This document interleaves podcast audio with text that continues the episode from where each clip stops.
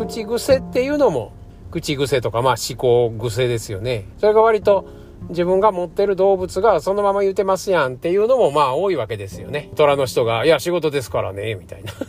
狼が「そんな知らんやん」とかね。まあみんな多かれ少なかれ自分が持ってる動物の言葉っていうのを独特の言い方言い回しっていうのは自分の中で定番化してるんでね。だから相手の動物分かるとああ、それ相手の虎が言いましたねとか、ライオンが言うてますねとかっていうのはまあ、こっちは瞬時に見れますよね。動物、お互いの動物分かってりゃね。うん。だから本来それを、まあ僕なんかは金もでセッションしてる時やったら、あ今の言葉ちょっと、あの、引っかかったんですけど、誰が言うてますの？みたいな感じですよね。本来のあなたが言うてる言葉じゃないですよね。本来のあなたが前に置いてる虎が言うてますよね。みたいなね。単純に仕事ですからとかって言うた時には、そこに僕ら引っかかりますよね。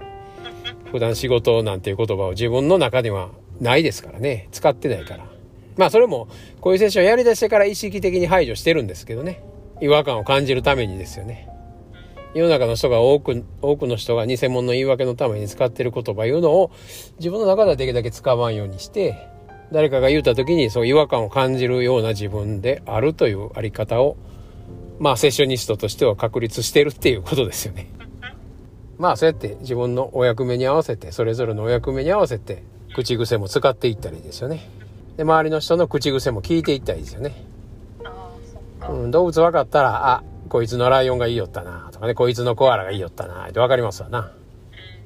そうするとそれをこっちも自分のキャラも含めて、まあ夫婦とか家族とかやったら、相手のキャラも使っていけますよね。ただ批判するんやなくて、あんたコアラ持ってるから考えすぎやねんって批判するんじゃなくて、考えるところをコアラに考えさすっていうね。